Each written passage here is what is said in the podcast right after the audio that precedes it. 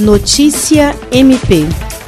A Procuradora-Geral de Justiça do Ministério Público do Estado do Acre, Cátia Rejane de Araújo Rodrigues, participou nesta quinta-feira, 26 de novembro, da solenidade de posse de 120 agentes de Polícia Civil, 20 delegados, 19 escrivães e 20 auxiliares de necropsia que irão fortalecer o trabalho da segurança pública no estado do Acre.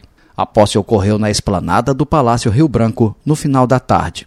Os novos policiais civis do Acre foram empossados pelo governador Gladson Cameli, na presença de representantes dos poderes constituídos do Estado e dos órgãos de função essencial à Justiça. A posse dos novos policiais possibilitará a alocação de pessoal em todos os 22 municípios do Acre. A chefe do MP acreano parabenizou ao governo pela iniciativa, tendo em vista que este fortalecimento vem ao encontro do trabalho que o MPAC realiza para combater a criminalidade no Estado.